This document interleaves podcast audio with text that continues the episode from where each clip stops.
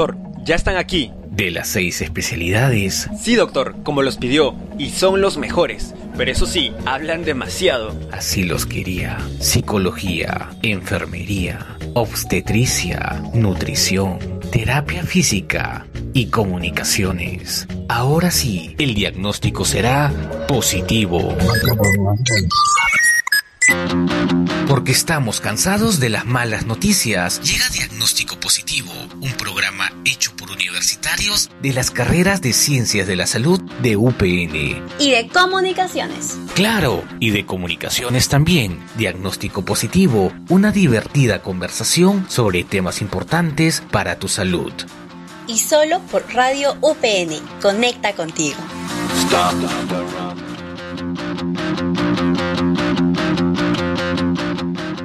Bienvenidos a nuestro tercer programa de Diagnóstico Positivo, edición de verano.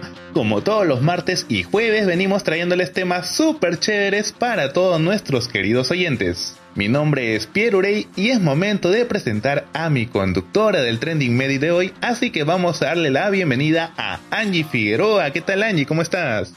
Hola Pierito, muy bien, contenta de estar aquí nuevamente en Diagnóstico Positivo desde la carrera de Psicología y pues enviar un gran saludo enérgico a todos nuestros y nuestras oyentes. Hoy estamos aquí para hablar sobre el estrés académico, el amigo silencioso del universitario. Así es, excelente tema y la verdad es que me da gusto compartir un programa más contigo, así que ¿te parece si empezamos de una vez nuestra primera parte de Trending Medic aquí en Radio UPN Conecta contigo?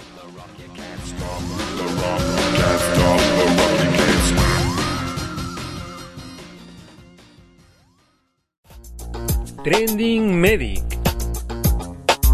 Noticias que son tendencia en temas de salud.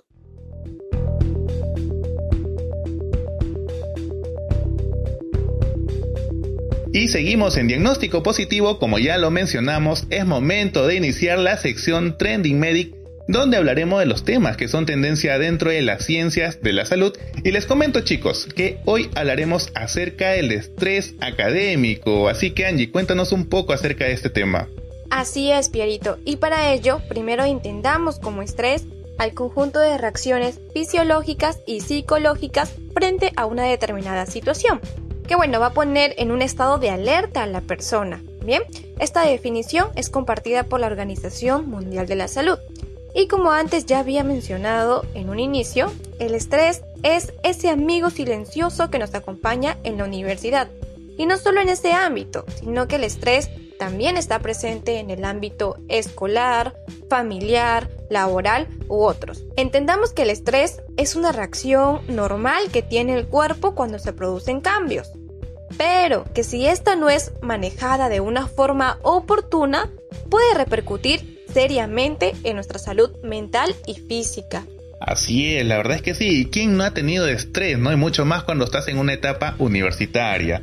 La verdad es que este estrés puede ser útil en ocasiones. Por ejemplo, cuando una persona se encuentra en una situación de riesgo, que le va a permitir reaccionar y enfrentar lo que percibe como peligroso y no quedarse paralizado. La verdad es que también esto nos ayuda en muchas ocasiones a tomar la iniciativa, ¿no? También te puede motivar. Entonces, yo te pregunto, ¿qué pasa si ese estrés académico se intensifica, ¿no? Porque si bien es cierto, pues estamos hablando de un punto medio, pero ¿qué sucede si esto se hace más grande?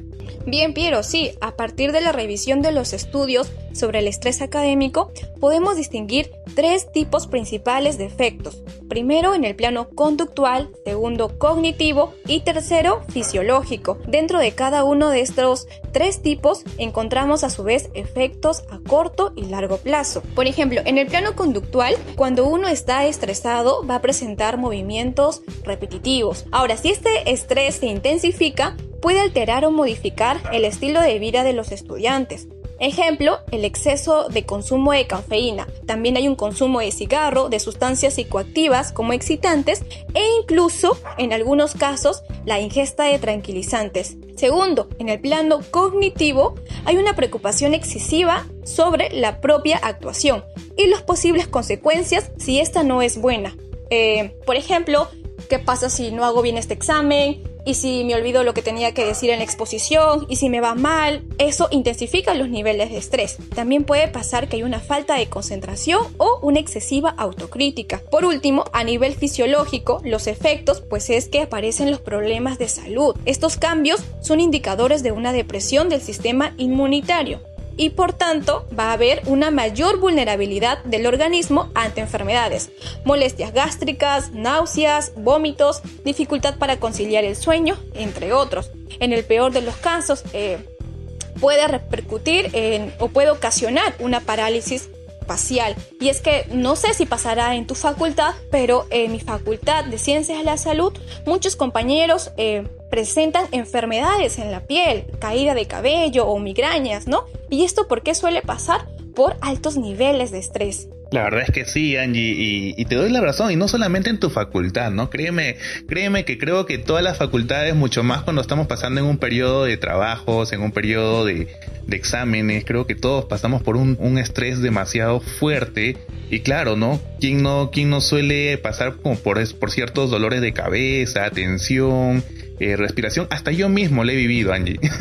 ¿No? Y yo también quiero agregarle una investigación que ha sido realizada por la Universidad Católica del Perú sobre las repercusiones de las clases virtuales en los estudiantes universitarios en el contexto de la cuarentena por la COVID-19. Se estudiaron dos grupos, el primer grupo que contaba con recursos tecnológicos y el segundo pues carecía de las tecnologías de calidad, ¿no? Te cuento que los resultados muestran que la principal consecuencia para el primer grupo fue el estrés a causa de la sobrecarga académica, ¿no? Y para el segundo grupo, pues aparte del estrés de esta sobrecarga, también había frustración y la deserción universitaria, ¿no? Imagínate con todo eso, Angie. Sí, así es. Y es que, Piero, el estrés académico puede tener detrás una serie de factores que pueden influir e intervenir en niveles de estrés mucho más elevados, ¿no? Como lo es la economía, los recursos tecnológicos, un Internet de calidad, lo cual no solo va a perjudicar el rendimiento académico del estudiante, sino además su salud. Y agregar también que en una investigación realizada en México se halló que hay niveles más elevados de estrés en los estudiantes de ciencias de la salud. Y bueno, pues habría que preguntarse cada uno por qué, ¿no? ¿Por qué pasará ello? Claro, excelente. La verdad es que sí, mira, justamente para eso también sirven estos estudios, ¿no? Y sin duda, Angie, gracias, ¿no? Gracias por dejarnos esta información, pues aprendamos a cuidarnos no solamente de manera física, ¿no? Sino también psicológica. Dediquemos un tiempo para poder hacer cosas que nos gusten desde casa, ya que ahorita pues nuevamente estamos pasando por una etapa de cuarentena, ¿no? Así que bueno, de esta manera pues aprendamos a sentirnos bien, ¿no? Esta es mi recomendación, chicos, y también aprovecho una vez más agradecer la presencia de Angie eh, por habernos traído un tema tan interesante para poder quitarnos nuestras dudas desde casa. Así que nada, pues Angie, cuéntame algunas palabras para poder cerrar este primer bloque. Bueno, muy contenta de estar aquí compartiendo un espacio contigo, Pierito, y con nuestros oyentes. El tema es muy interesante y hay mucho más para abordar. Sin embargo, espero sea en otra ocasión. Y por otra parte, invitar a nuestros oyentes a que escuchen el siguiente bloque en el cual se hablará sobre la parálisis facial, lo cual tiene como una de sus causas al estrés. Y bueno, para despedirme, un gran abrazo a cada uno de nuestros oyentes y éxitos en todos los proyectos que se planteen este año. Asimismo, éxitos en su nuevo ciclo académico, aún a pesar de las adversidades. Excelente, Angie. Un abrazo para ti también. Espero poder volverte eh, a ver en otro, en otro programa más adelante en Diagnóstico Positivo. Y ya le escucharon a Angie, ya lo saben, queridos oyentes, no se muevan, que vamos con nuestro bloque de Consultorio al Aire temporada de verano.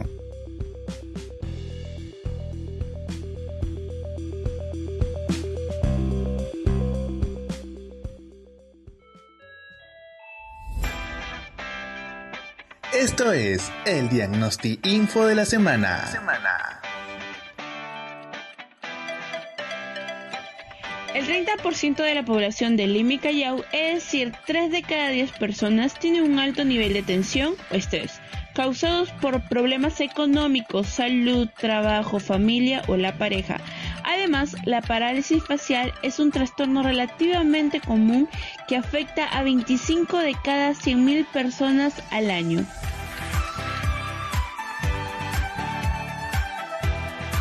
Esto fue el Diagnosti Info de la semana.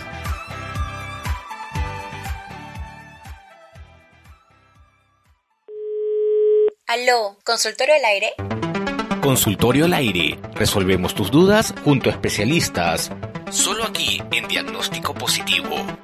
Seguimos en Diagnóstico Positivo solo por Radio UPN Conecta contigo y empezamos nuestro segundo bloque que es Consultorio al aire, así que vamos de una vez a presentar a nuestra querida conductora que viene de la carrera de fisioterapia. Así que vamos a darle la bienvenida a Flori Vilela. ¿Qué tal Flori? ¿Cómo estás? Hola Piro y oyentes, esperando que se encuentren bien. Les cuento que hablaremos hoy día sobre la parálisis facial periférica y la fisioterapia. Recordando que en esta enfermedad se lesiona principalmente al nervio facial, provocando así la parálisis de los músculos que hacen posible que podamos realizar gestos o expresarnos. Así es, Flori, la verdad es que sí, nos estás trayendo un tema muy importante y la verdad es que siempre es un honor tenerte aquí haciendo programas interesantes para todos nuestros queridos oyentes, así que cuéntame, ¿quién es nuestra invitada del día de hoy, Flori? Así es, Pierito, te comento que el día de hoy nos va a acompañar la licenciada Juana Gaspar Rojas, especialista en fisioterapia neurológica. Bienvenida a Diagnóstico Positivo, licenciada. Muy buenas noches, jóvenes.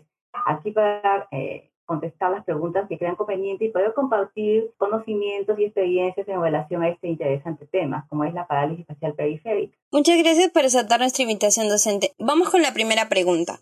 ¿Cuáles son las posibles causas de la parálisis facial periférica? En relación a las causas, estas son muchas. Podemos encontrar eh, causas traumáticas, causas tumorales, causas infecciosas, ¿no? Es importante que el profesional en fisioterapia, ¿no? Eh, reciba a los pacientes ya previamente con un diagnóstico, es decir, el trabajo tiene que ser multidisciplinario, en donde el profesional, el médico especialista, en este caso el médico neurólogo, tiene que eh, eh, tener el diagnóstico y nosotros a partir de allí podamos realizar el trabajo. ¿no? Entonces las causas de la parálisis facial periférica son muchas, ¿no? como las menciono. Dentro de ellas, ¿no? destaca, por ejemplo, ¿no? el grupo de, la, eh, de las parálisis faciales periféricas de tipo idiopática, ¿no? que representan el 50-60% de todos los casos de parálisis facial periférica. Y son este grupo en, con el cual vamos a, a, a comentar las diferentes preguntas que ustedes crean pertinentes. Así es, querido docente. Así que vamos con nuestra segunda pregunta y es más que nada eh, un querido oyente que nos escucha a través de la radio y que nos ha enviado su pregunta a través de las redes sociales. Así que bueno, vamos a reproducir el audio. Hola, soy Yulacy. Mi pregunta es, ¿cuáles son las fases de recuperación de una persona que tiene parálisis facial? Muy bien, Yulacy. Vamos a responder tu pregunta en relación a las fases de recuperación de una persona que tiene parálisis facial periférica, en general se habla y se conoce de tres fases, la fase aguda, la fase subaguda y la fase crónica. En la fase aguda es la primera fase inicial de recuperación. Tenemos allí el paciente ¿no? que, muestra muchas veces dolor, expresa dolor, los músculos están eh, inactivos completamente, el tono, es decir, la capacidad de movimiento, ¿no? Se ha perdido en la mayoría de, mayoría de veces completamente, ¿no? Y el paciente, por supuesto, está imposibilitado, ¿no? De poder realizar, ¿no? La mímica y esto podría dificultar también actividades como la alimentación, actividades sociales, actividades funcionales, de comunicativas, es decir, va a involucrar todos diferentes aspectos de la vida humana, ¿no?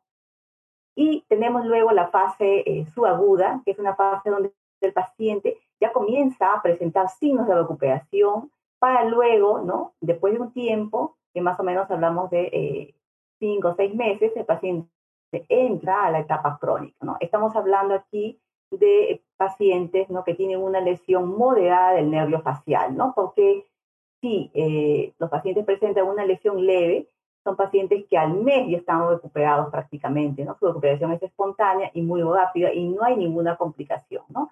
Esta fase nos estamos refiriendo a los pacientes que, que tienen una lesión moderada del nervio facial, ¿no? Entonces hablamos, ¿no? De fase aguda, subaguda y crónica. Y la última, que es la fase crónica, esa fase es una fase de cuidado, en donde tenemos que eh, hacer una, en todas, una muy minuciosa evaluación para poder dar el tratamiento ¿no? conveniente, considerando ¿no? Las características que tiene eh, cada fase. Y seguimos con nuestra tercera pregunta que también viene de nuestro público. Eh, escuchemos, por favor. Mi nombre es Alexander Rosales y mi pregunta es la siguiente. Con respecto al tiempo de recuperación en una parálisis facial, ¿esta dependerá de la edad de la persona? Eh, bien, Alexander, con tu pregunta, ¿no?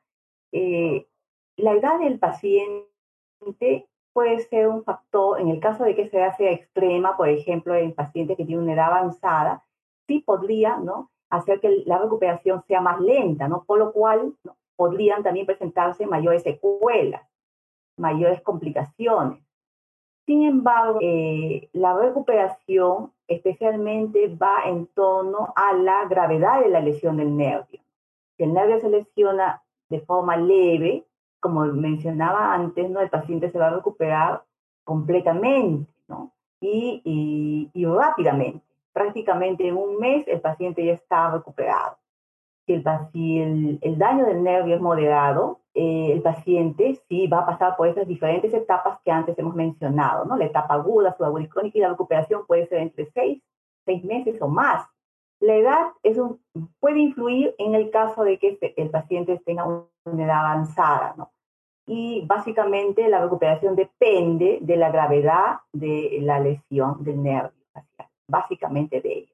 Sabiendo de que la edad va a ser un factor que va a influenciar, pero no, no va a delimitar en sí si es que va a haber una progresión o no. Volvemos con el último audio de público que esta vez viene de México, así que nos escuchan tanto aquí en Perú como en diferentes partes del mundo. Escuchemos por favor el audio. Mi nombre es Andy Bernal y me gustaría saber qué tanto ayuda la terapia física en cuanto a prevenir las secuelas de la parálisis facial. Muchas gracias. Muy interesante la pregunta.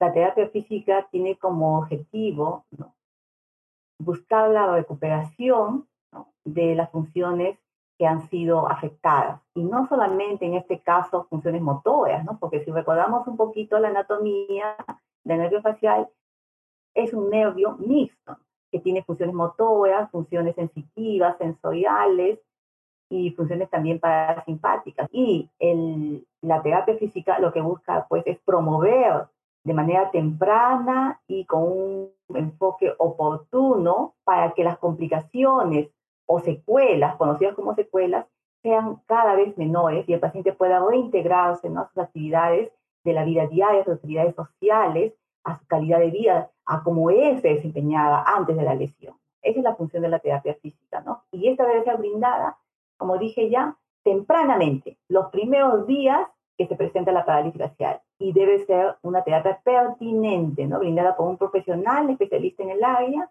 considerando la prescripción de los ejercicios acorde a la etapa en la que se encuentra. Excelente, docente, lo que nos menciona, ¿no? Sin duda, este, cómo en sí eh, la terapia física, ¿no? Aporta bastante eh, en esta enfermedad, ¿no? Y sobre todo, este, sobre todo tratarlo a tiempo, ¿no? Porque de alguna manera, pues creo que esto ayuda para que también eh, se pueda tener una evolución mucho mayor. ¿No? Y sin duda, pues es una información exacta la que nos está dejando la docente.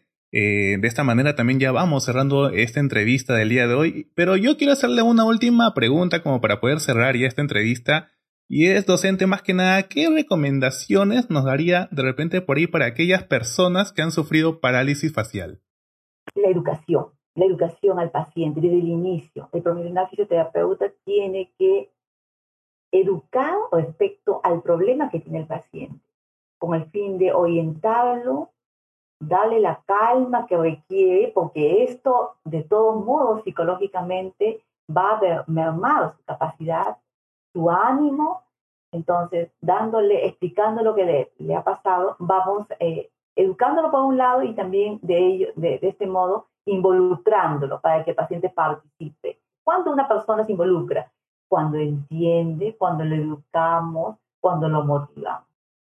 Así es, docente, eso es muy importante lo que nos acaba de mencionar, sin duda, este, esperemos que, pues, ¿no? Las personas que de repente tengan en casa con este tipo de enfermedad, pues, eh, acudan a un especialista y sobre todo, ¿no? Ver esa etapa, ¿no? En, en, el proceso en que están, ¿no? Para que al menos puedan ser tratados con tiempo, ¿no? Una buena educación. Espero que hayan podido tomar estos apuntes en casa. Y bueno, de esta manera ya vamos cerrando nuestra entrevista del día de hoy. Una vez más, agradecemos la presencia de nuestra invitada, Juana Gaspar, por la entrevista y por su tiempo. Este docente, muchas gracias. Muchas gracias, licenciada Juana, por sus palabras, por el tiempo. Agradecerles también a ustedes, oyentes, por escucharnos y no olvidarse lo más importante y todos los consejos que la licenciada nos ha dado, ¿no?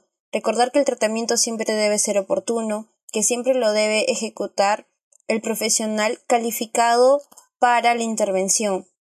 Y recomendemos todo lo que hemos escuchado a nuestros amigos, familiares ya que hemos escuchado los tips súper importantes el día de hoy. Hemos hablado de un tema muy interesante. Y muchas gracias, oyentes. Excelente, Flori, así es. Y bueno, de esta manera ya vamos culminando, Flori, nuestro programa del día de hoy. Agradecer a todos nuestros queridos oyentes por escucharnos. Un programa más de la temporada verano 2021 de Diagnóstico Positivo. Y bueno, de esta manera despedimos. Mi nombre es Pierre Urey de igual manera me despido, soy Flori Virila desde la carrera de fisioterapia. Agradecer a todos nuestros oyentes por acompañarnos y conmigo será hasta la próxima. Recordarles que la repetición del programa son los martes y jueves a la una de la tarde y a las 8 de la noche. Y no se olviden que pueden escucharnos también a través de Radio UPN vía online y del aplicativo o también a través de SoundCloud, Spotify como Radio UPN. Esto fue Diagnóstico Positivo.